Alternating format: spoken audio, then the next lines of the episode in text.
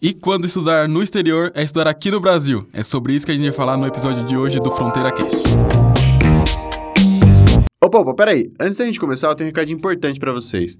O episódio de hoje será o último episódio regular do Fronteira Cast em 2019. Segunda-feira nós teremos o último especial, um especial onde a gente gravou concurso de medicina e a gente fala sobre a sífilis, a doença que é conhecida como a grande impostora.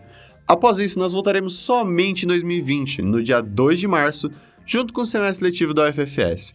Mas pera, se você acha que a gente não vai ter conteúdo durante as férias, está enganado. A gente vai ter sim.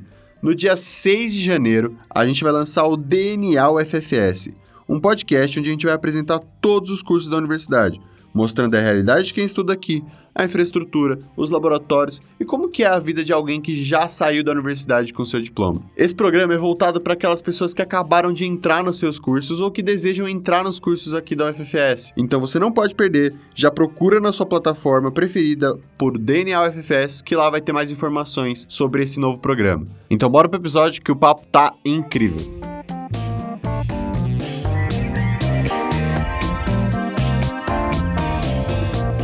Bem-vindos a mais um Fronteira Cast, o podcast da UFFS. Eu sou o Vinícius, estou aqui com meu parceiro Matheus e hoje vamos conversar com a professora Yasmin, que ela é peruana, né? Uhum. E que estudou a graduação e a pós-graduação dela toda aqui no Brasil. Muito obrigado pela presença, professora. Obrigado pelo convite. Segundo um dado extraoficial das instituições de ensino superior de São Paulo, as matrículas de estrangeiros entre 2006 e 2017 dobraram, chegando a 2,6 mil pessoas somente na cidade de São Paulo. E para conversar sobre isso, eu queria já iniciar o nosso assunto perguntando qual foi a sua trajetória, professora, até chegar aqui. Bom, uh, primeiro eu terminei a escola lá no Peru e eu comecei estudando direito uh, no Peru. Depois eu vim aqui no Brasil, parei um tempinho, comecei a estudar ciências sociais e fui para a área de ciência política e decidi trabalhar com a área de terrorismo. Então minha trajetória foi em torno disso, fiz a graduação, o mestrado e o doutorado, tudo visando a ideia da pesquisa e depois poder dar aula sobre o tema tema.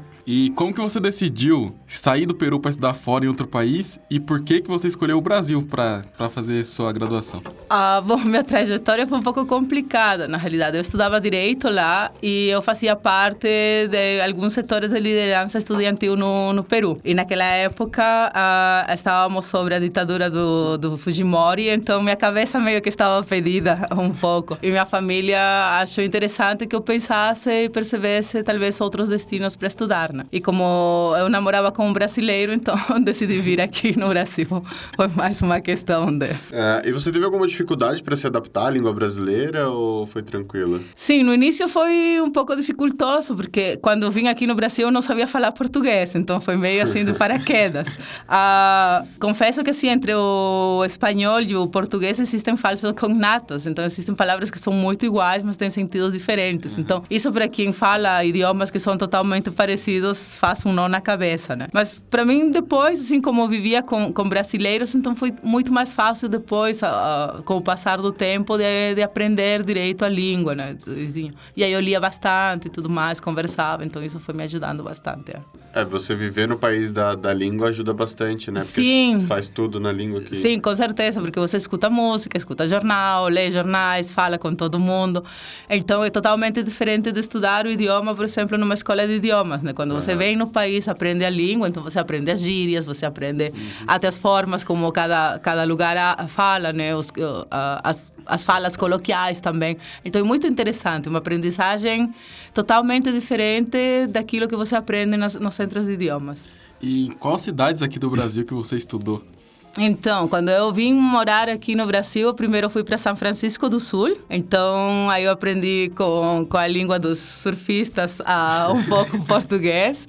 Depois eu fui, fiquei um tempo em Porto Alegre e depois fui para Florianópolis, que foi onde eu me estabeleci. Isso de estudar, de estudar e, e, morar no lugar onde está aprendendo a língua é muito importante, né? A gente comentou com a, com a professora Larissa do, do episódio passado que ela falou, se você quer aprender, por exemplo, no caso dela era o inglês, se você quiser, quisesse aprender inglês uhum. bem mesmo, você tem que viver a língua, né? Sim.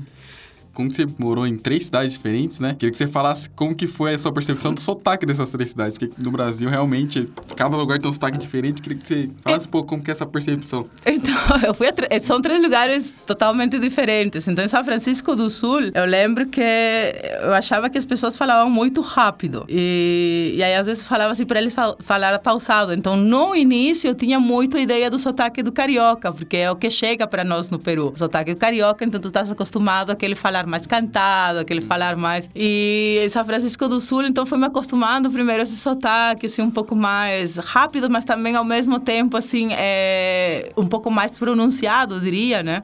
Aí depois, quando eu fui para Porto Alegre, foi totalmente diferente. Parecia que eu estava em terra hispana, né? Porque eles, pelo menos com as pessoas que, com as quais conviviam, né? então eram um pouco mais adultas. Então eles tinham muito também dessa dessa trajetória de vir da fronteira, do, do lado de, do Uruguai, da Argentina, né? Então utilizar muitas palavras hispanas também, né? Isso confesso que no começo para mim foi até foi até bom porque me trouxe um certo tipo de familiaridade, né? E quando cheguei a Florianópolis, eu lembro que quase perco a cabeça, porque a minha primeira experiência foi falar com o manecinho da ilha. Então, é, quando falava que eu tinha que cambar para a direita, assim, para as esquerdas, eu dizia, meu, o que me está falando, né? Então, foi, foi uma experiência bem, bem legal, assim, com o tempo. Eu fui me acostumando ao jeito, sobretudo, do manecinho falar, né? Mas sempre tenho que pedir para eles falarem devagar, porque eu acho que quem não é manecinho mesmo não consegue não entender eles, né? Mas... E como que você foi foi a recepção do, dos alunos e dos professores na, nessas, nessas universidades e da própria população quando você chegou aqui no Brasil? Tá, então comecemos pela população. Um, Primeiro que todo mundo via que eu era estrangeira por conta da... De, primeiro de não saber falar o idioma e depois quando eu já falava o idioma pelo sotaque. Então, é, isso é algo muito engraçado, né? As pessoas me perguntam, você não é daqui, né? Aí eu falo, não, eu sou peruana. Nossa, mas você fala direitinho português, agora você ainda mantém o sotaque, né? Eu sempre rio porque eu falo assim, gente, no Brasil todo mundo tem sotaque, né? Então, é algo que é algo cômico, né? Mas fui me acostumando a esse, ah, você tem sotaque, né? Na universidade, eh, na realidade, nunca tive problemas. Até meus professores, eles sempre uh, acharam interessante que para eu ser estrangeira, eu soubesse escrever de uma forma que a maioria dos brasileiros não sabiam escrever, né? Então, eles, eles até brincavam, né? Você escreve até melhor do que os brasileiros, né? Porque às vezes olhava e falava, não, aqui está faltando crase. Não, essa concordância verbal está errada. Então, eu ia corrigindo e, e meus professores falavam assim, nossa, sabe? Foi muito... Uh, e agora falando um pouco do seu estudo aqui, eu queria que você falasse quais foram os pontos positivos e, e negativos de estudar aqui no Brasil. Bom, dos, dos pontos positivos, uh, vou dizer que assim, os professores em determinado momento eles se tornaram um pouco mais acessíveis que os professores, por exemplo, no, no, no Peru. Eu acho que depende também do curso que você está estudando. Como eu decidi trocar de curso, fui estudar ciências humanas, né, ciências sociais, então meus professores eram muito muito acessíveis. É, e eu gostava muito disso, da, da, dessa acessibilidade, de emprestarem livros e tudo mais. É, os pontos negativos que eu mais senti foi, foram mais é, na perspectiva, por exemplo, do debate. No Peru, pelo menos na época que eu estudava lá, desde a escola e até a primeira fase da universidade que eu fiz, a gente está muito acostumado ao debate. Então aqui senti um pouco essa falta do debate, desse olhar, desse pensamento um pouco mais crítico, né? E e dessa competição também aqui eu, eu, percebi que havia uma competição entre os alunos e às vezes também esses cegos entre os professores, né, que não eram muito saudáveis, né, que lá no Peru a gente leva numa boa, né. Por exemplo, no Peru a gente pode debater com um professor e às vezes as coisas esquentarem, mas termina a aula e a gente está no bar bebendo com eles, sabe? Então aqui não, aqui às vezes eu percebia que se levava muito para o lado pessoal. Isso para mim foi muito chocante, assim. É, aqui no Brasil o pessoal leva as coisas muito pessoal mesmo. É muito, muito intenso, vou dizer assim. As pessoas, quando, quando entram nesse tipo de discussão, as pessoas entram muito intensas e aí acabam levando para o lado pessoal e outras coisas. E ficam falando que os hispanos são os dramáticos. É. e como foi a sua adaptação a essa nova rotina num país diferente do seu? Um, foi, foi boa, na realidade, porque assim, é, eu venho de uma família que viajava muito pelo Peru. É, e a gente muitas vezes não ficava numa cidade por mais do que um ano. Às vezes o mínimo que a gente já ficou o máximo que a gente já ficou, perdão, foram seis meses. Então a gente meio que começou a criar esse estilo de vida cam camaleão, nômade, se adaptar muito fácil.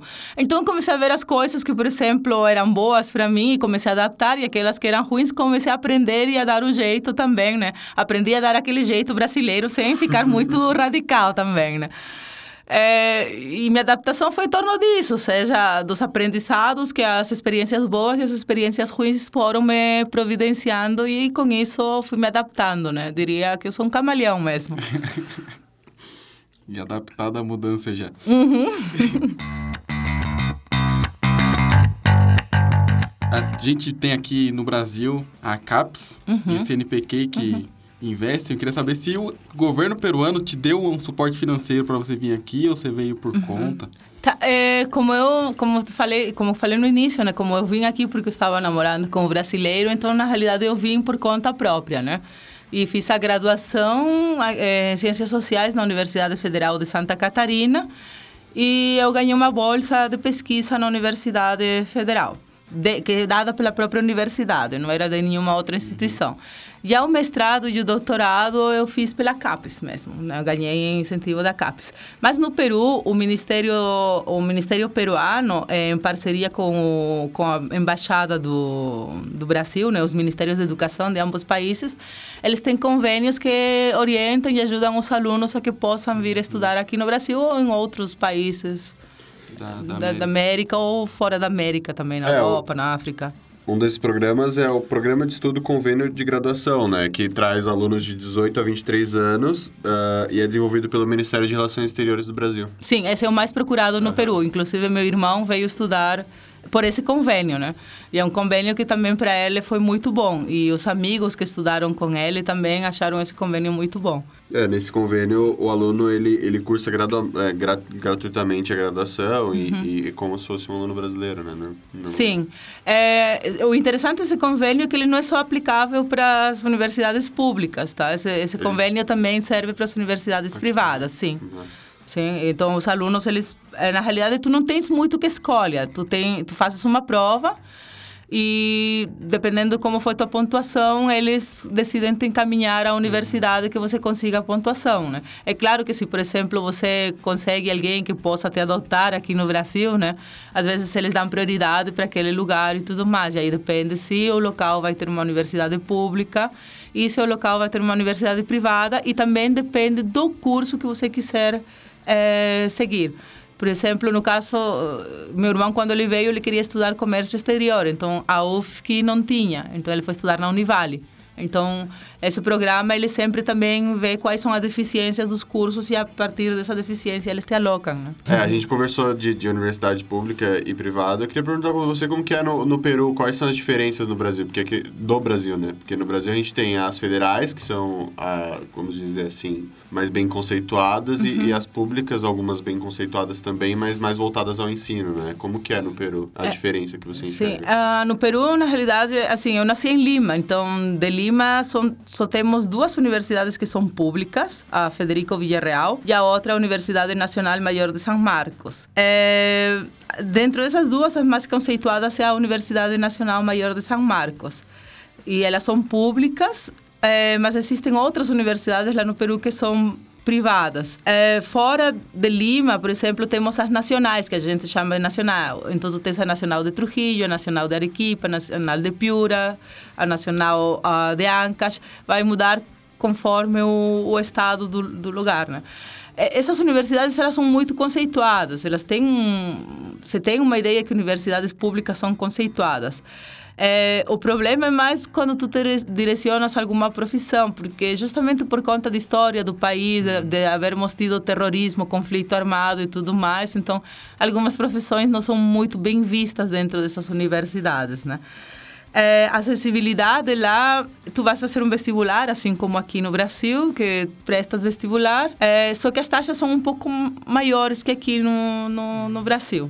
Essa é, essa é uma grande dificuldade e é tema de muita discussão, inclusive entre os estudantes no, no Peru, porque eh, os estudantes também dentro das universidades públicas, eles são muito atuantes, muito mais atuantes do que as universidades, universidade, das universidades privadas, né? São eles o que planteiam uma política, uma agenda e tudo mais, né? Aí, como funciona o vestibular? É para cada universidade tem um? Ou, tipo, paga um geralzão e, tipo, o Enem, Enem aqui? Não, não. Lá não temos Enem e para cada universidade que você quiser prestar, você paga uma inscrição. Ah, as provas, as provas são muito cansativas, não é? Por exemplo, o que me estranhou e isso é uma diferença também, porque aqui eu fiz vestibular mesmo, né? Lá no Peru também eu fiz. E o que me estranhou é que, por exemplo, aqui o vestibular durava dois dias na época que eu fiz, agora são três dias, né? Lá no Peru é o dia inteiro e são questões assim. Tu, tu recebes tipo um caderno para que olhas todas as questões e vai resolvendo, né?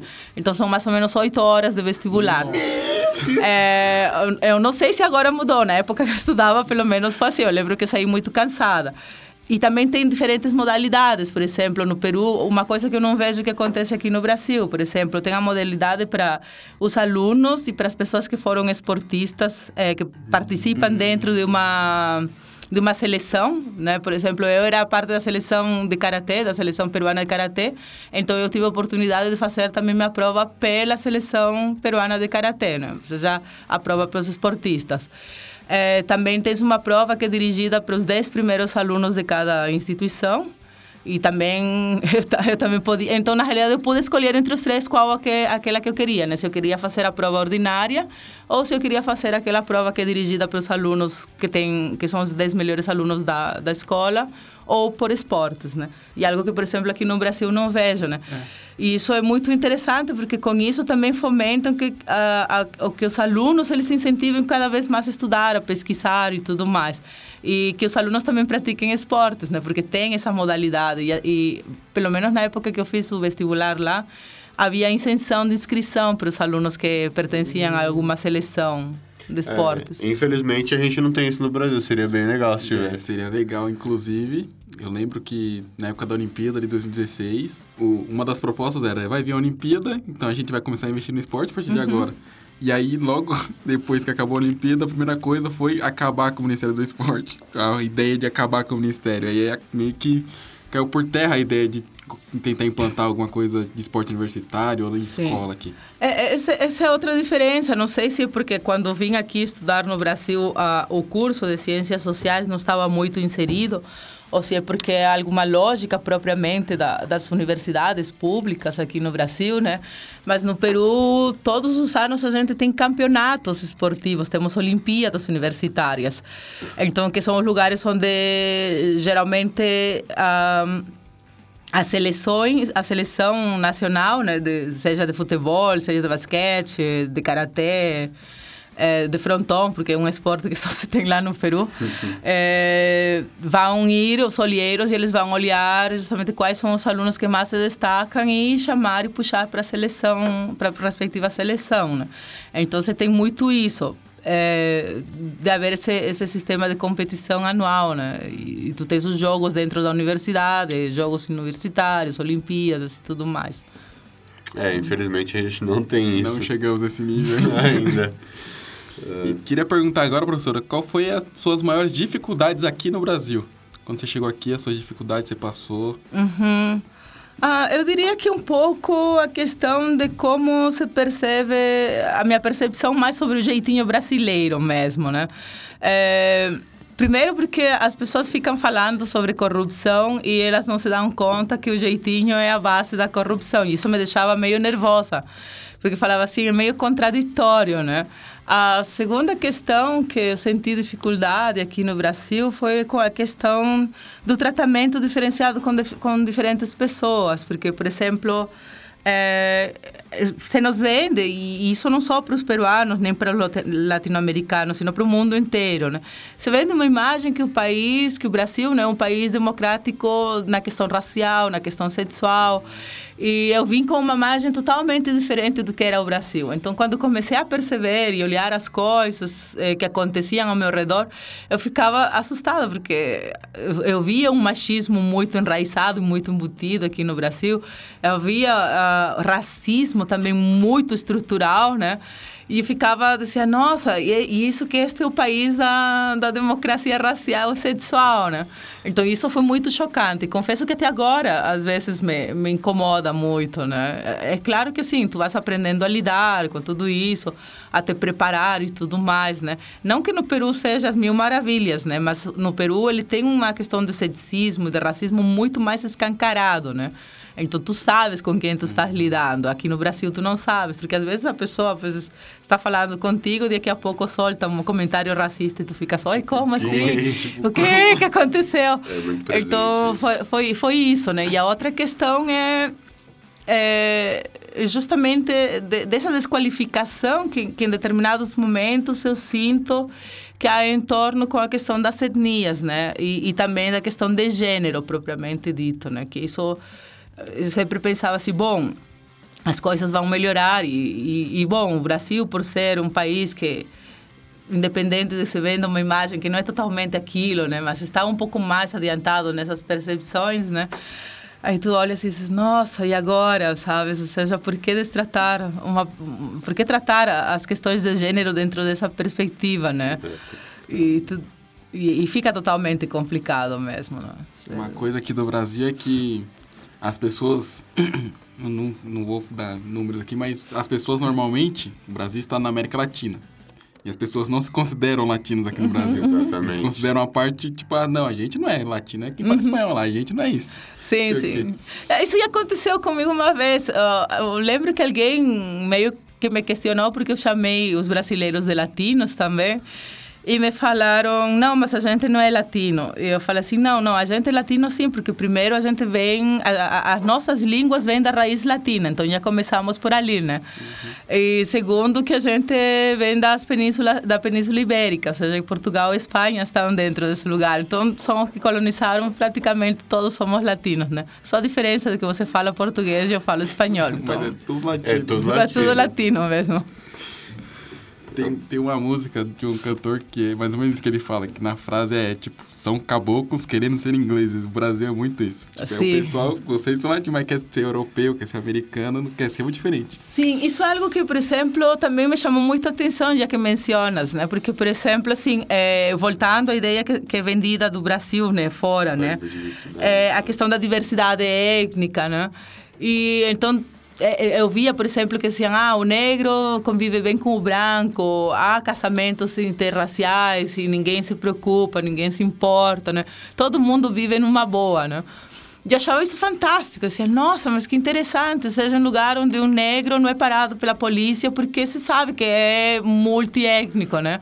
E achava fabuloso. Então, então quando eu cheguei aqui no Brasil e comecei a perceber é, justamente isso e é porque também eu vim morar direto no sul, né? Eu nunca fui para o Nordeste, para o Norte. Eu já fui a conhecer depois, por conta do meu trabalho e tudo mais. Mas o sul foi muito aquilo. Ah, eu sou alemão. Aí eu olhava e falava assim, pera, tá, deixa eu pensar. Assim, falava assim, nossa, não. e aí no começo eu falava assim, não, talvez, né, um alemão que veio morar no Brasil. Afinal, sou uma estrangeira que veio morar no Brasil, né? Mas aí quando comecei a ver que falava, não, porque sou italiano, e aí comecei a olhar e falei assim, tá, mas de que parte da Itália você vem? De que parte da, da Alemanha você vem? Não, porque meu avô, meu bisavô... Aí eu falava, não, então você não é alemão, você é brasileiro. Sabe? E aí as pessoas sempre tentando focar isso de, ah, eu sou europeu, eu sou europeu. E sempre, é, a partir do momento que começaram a, a me fazer parte da da, do, do grupo, né, sempre tentaram resgatar também as minhas raízes europeias, né?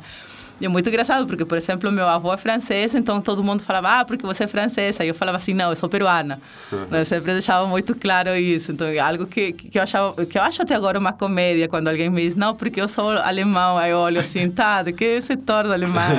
sabe? Porque não tem nada a ver, vocês são brasileiros, sabe? É. Isso me faz lembrar muito... Um, a, a, a, aquela ideia de, de se perceber que tu falaste, né? De se perceber, de negar é, justamente as tuas origens, as tuas outras origens étnicas, né? O Chico Buarque sempre dizia, né, é, que o Brasil sempre tem, sempre teve um pé na África, né? Por mais branco uhum. que você seja, né? Eu acho isso interessante, né? As pessoas deveriam perceber isso. Aliás, que lugar no mundo não tem o pé na África, né? É, exatamente. to, to, todos viemos do, da raiz africana, né? Sim. Tem, eu não sei se foi um filósofo, mas tem uma frase que eu aprendi no ensino médio que é todo mundo tem sangue negro aqui no Brasil. Quem Uhum. não tem na veia, tem na mão. Essa é a frase. Sim. É, a gente estava discutindo uma- ó, em uma aula sobre isso, né? De que aqui no Sul é muitas pessoas, um, um eurocentrismo incrível de que se achar que é alemão, é italiano, é polaco, enfim. Sim. Que a gente percebeu mais isso quando a gente veio pra cá, né? Porque eu e o Vinícius, nós somos de São Paulo. E a gente não percebia tanto. Mas tem um pouco tem. ainda, né? Mas Tem, não é tão mas- escancarado que nem aqui, né? É que São Paulo também é multiétnico, né? Tu É. andas por São Paulo, né? E é aquela coisa, né? Ou seja, tu... É mais ou menos aquela música do Caetano e do Gil, né? Tu não sabes com quem tu estás, porque é tanta gente, muita né? É gente. muita coisa.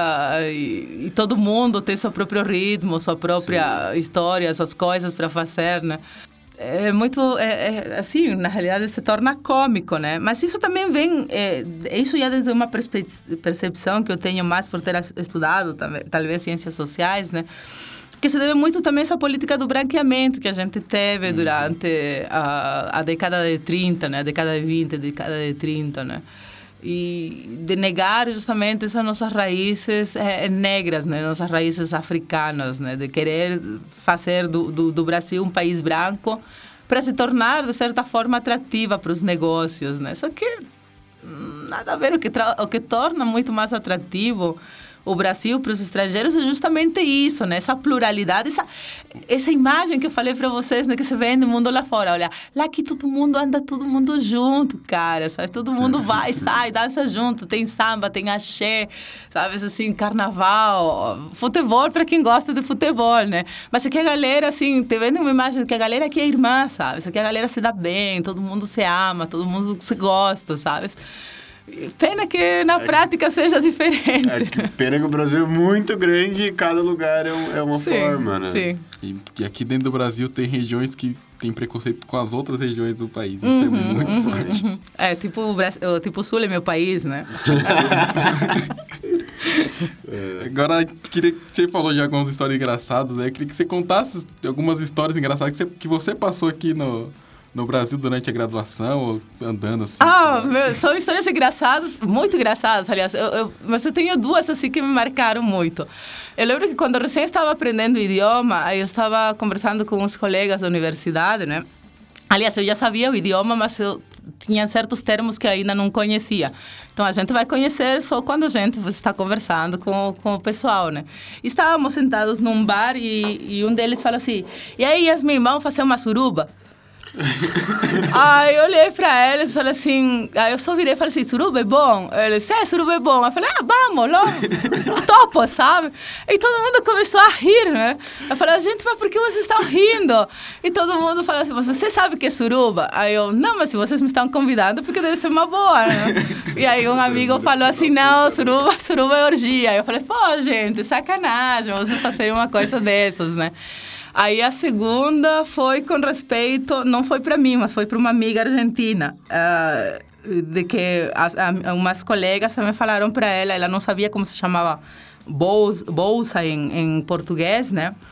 E aí perguntou para uma colega minha como se chamava, e aí ela falou que a bolsa era bolseta, né? E aí a minha amiga falava bolseta, e todo mundo ria. Aí eu falei para ela, o que estás falando? Aí ela, não, eu falei para ela me casar a bolseta. Eu falei assim, não, não, isso é uma bolsa, não, em português não se chama assim. Aí eu expliquei que significava, e ela, ai, nossa, os brasileiros só tiram onda da minha cara, né? E a outra foi com. bicho. Sim, é bicho terrível. E a outra foi com respeito. E isso aconteceu comigo. Estávamos em Belo Horizonte. E estava com um amigo meu que é diplomata. Tínhamos ido para um congresso de relações internacionais e que tratava sobre a questão de segurança pública, né? E fomos para o mercado lá em Belo Horizonte e pedimos um pão de queijo, começamos a conversar, beber uma caipirinha e tudo mais. E chegou uma senhora, eh, pela enésima vez, né, me perguntar se eu, de onde que eu era, né? Porque o meu sotaque era forte, segundo ela, né? Aí eu falei, não, eu sou peruana, mas eu moro aqui no Brasil há mais de 20 anos. Mas, nossa, mas você tem sotaque, né? E meu colega, pois naquele momento ele ficou tão airado, sabe? E ele é de Sergipe, né? Eu lembro que ele, com o sotaque bem forte, falou assim: é que no Brasil não tem sotaque, né? Abestada. eu lembro que eu ri muito. Eu falei assim: não, te calma, já tô acostumada. Aí ele: não, porque isso é uma falta de respeito, como se a gente não tivesse sotaque. Mas você é muito abestada mesmo. Sou tão abestada, tão abestada, filho.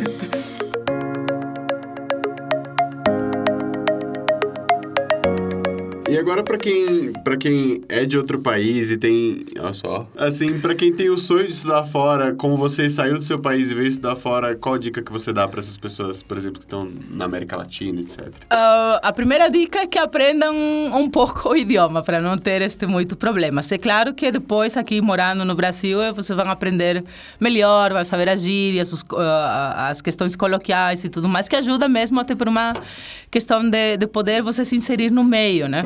A outra questão é que você não venha com muitas expectativas, sim, porque cada, cada lugar é óbvio para que tu vás estudar no seu país uh, vai te trazer, uh, vai te vender uma imagem. Mas a gente, eu acho que tem que ser um pouco consciente e não vir com expectativas além da conta, né? Desconfiar um pouquinho, né? Uh, a outra questão é que é, como as culturas são totalmente diferentes, né? Dependendo do lugar que você venha, né? Então, sentar um pouco e pensar e relativizar, talvez, determinados comportamentos, né? E sempre conversar, né? Dizer, olha, no meu país não é assim, mas eu gostaria de entender, né? Porque, às vezes, isso também causa... O choque cultural, na realidade, é muito forte, né? Às vezes, as pessoas aqui no Brasil, as pessoas gostam de conversar te agarrando, né? Batendo uhum. no corpo, e tu ficas assim, oi, meu espaço, meu quadrado, por favor, respeito, né? Mas aí é uma questão de, de diálogo mesmo, né? Esses seriam os conselhos que eu daria, né? De, de aprender o idioma, de saber também a questão das diferenças regionais, que isso é muito importante, porque às vezes as pessoas acham o Brasil só pensam que é o Rio de Janeiro, né? E não é, no Brasil é muito mais do que isso, né? E agora em relação à questão financeira, uhum. você precisou juntar muito dinheiro para vir do Peru para cá, como que foi? Ah, na realidade, eu, eu comecei a trabalhar aqui no, no Brasil. Quando vim aqui, eu comecei a dar aulas de espanhol, por coincidência. comecei a dar aulas numa escola de idiomas e depois fui dar aula numa escola de, de ensino fundamental comecei a trabalhar dando aulas de espanhol e aí eu fui juntando dinheiro, né?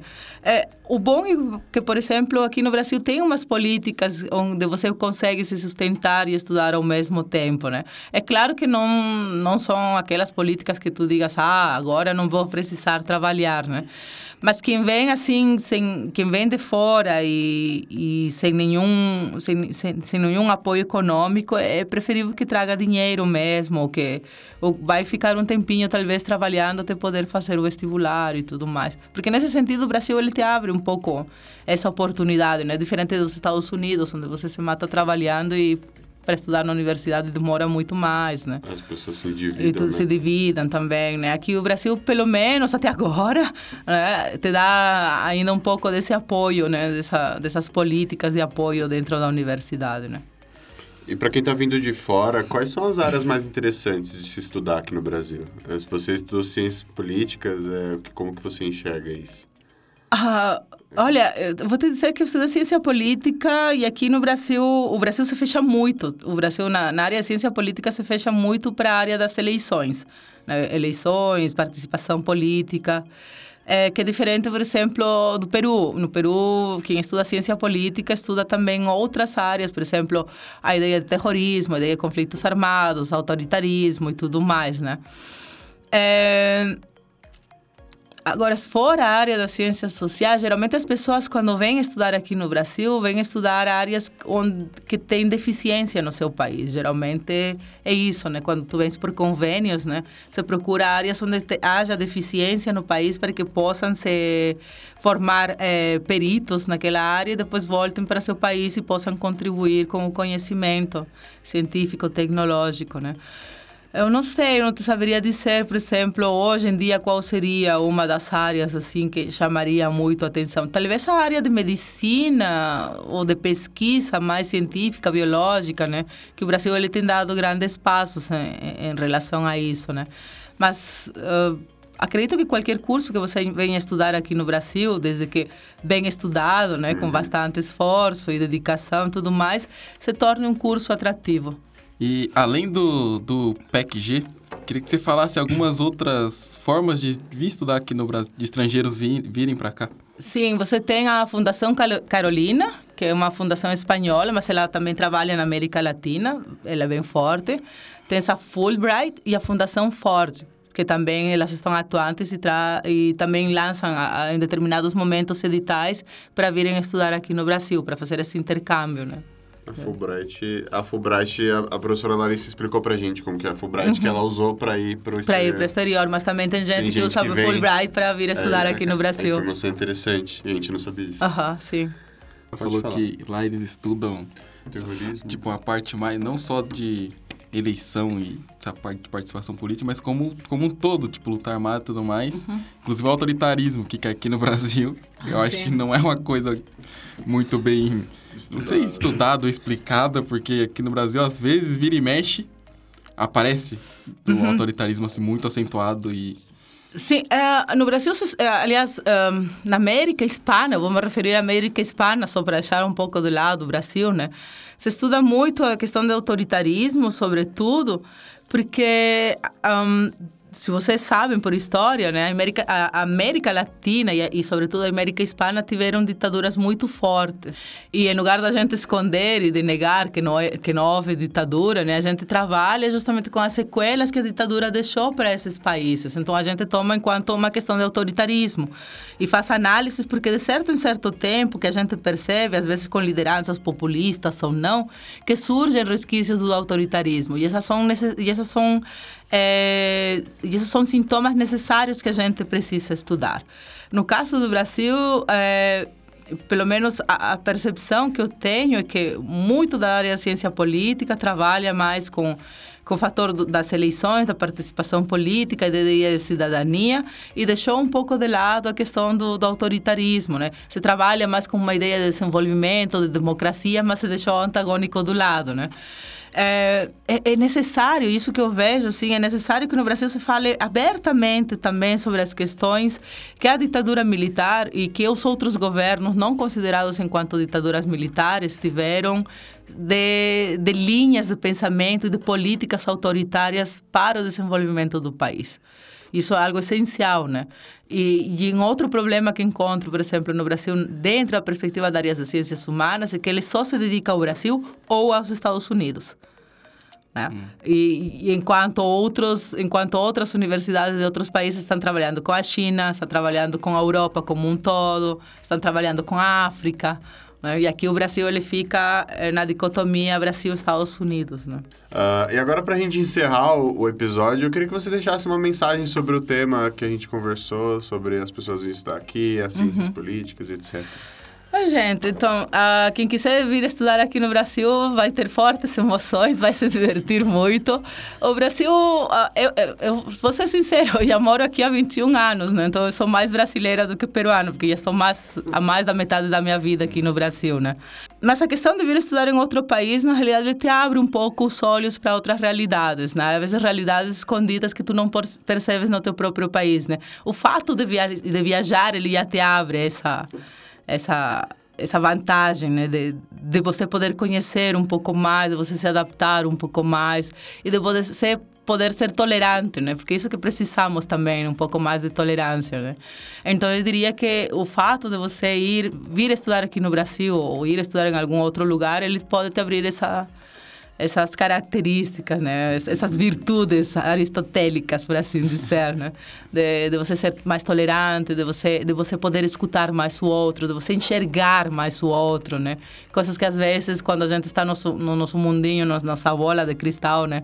A gente não consegue enxergar, né? Então eu acho que o Brasil nesse sentido para mim foi um pouco mais libertador, né? Porque é o lugar onde eu consegui me descobrir enquanto pessoa, né? Não que lá não me descobrisse, só que é, o fato de ter estudado ciências sociais num país diferente do meu e, e de constantes é, questionamentos que fazia para meus professores e que fazia para mim também foi muito libertador, né? De saber o que que é falso moralismo, o que que não convém para nossa sociedade, o que que pode me fazer feliz e tudo mais, né? Então isso me deixou muito mais questionadora, me deixou muito mais tolerante, me deixou muito mais aberta para para esse mundo que, que a gente vive. É, eu acho que, e eu falo pelo Vini também, a gente concorda que todas as pessoas deviam a, sair um pouquinho da caixinha e enxergar o mundo de outra forma, Uhum, né? Eu, eu falo por mim que, que quando saí de São Paulo para visitar aqui, também passei por essa mesma coisa de, de abrir a Uhum. cabeça. E é super importante para o nosso crescimento pessoal, né? Sim. E às vezes nem precisa trocar de país, só a cidade, talvez. Se trocar só a cidade, já, já dá um, um, start na cabeça que a pessoa fala, é, que eu acho que eu tenho que mudar um pouco. Sim, sim, é- isso, isso é interessante. Isso é algo que, por exemplo, eu sempre falo até para meus alunos também, para minhas filhas, né? Que antes de também conhecermos outro país, é necessário que conheçamos o nosso país, né? A realidade do nosso país, de cada região. Cada região é diferente, cada região tem sua própria cultura, sua própria ideologia de vida e tudo mais, sua própria perspectiva, né? Então, o fato de você já sair, ah, conhecer seu próprio país, já te, já te, já te deixa né, um pouco mais aberto né, a essa adaptação, né? Sim. E depois, quando você vai para outro lugar, então você consegue se adaptar, né? Consegue levar as coisas com, bom, com uma pitada de bom humor, né? É, é isso aí. Muito obrigado, professora, pela, por estar aqui e compartilhar sua experiência com a gente. Muito obrigado. Muito obrigada pelo convite e ficamos à disposição. É isso aí. Muito obrigado, pessoal.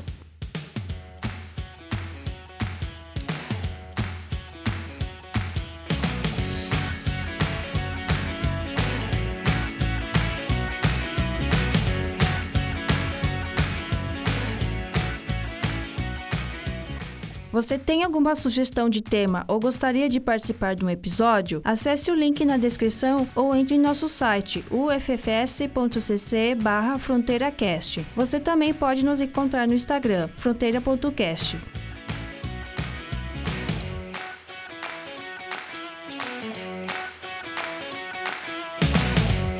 É que no Brasil não tem sotaque, né? Abestada.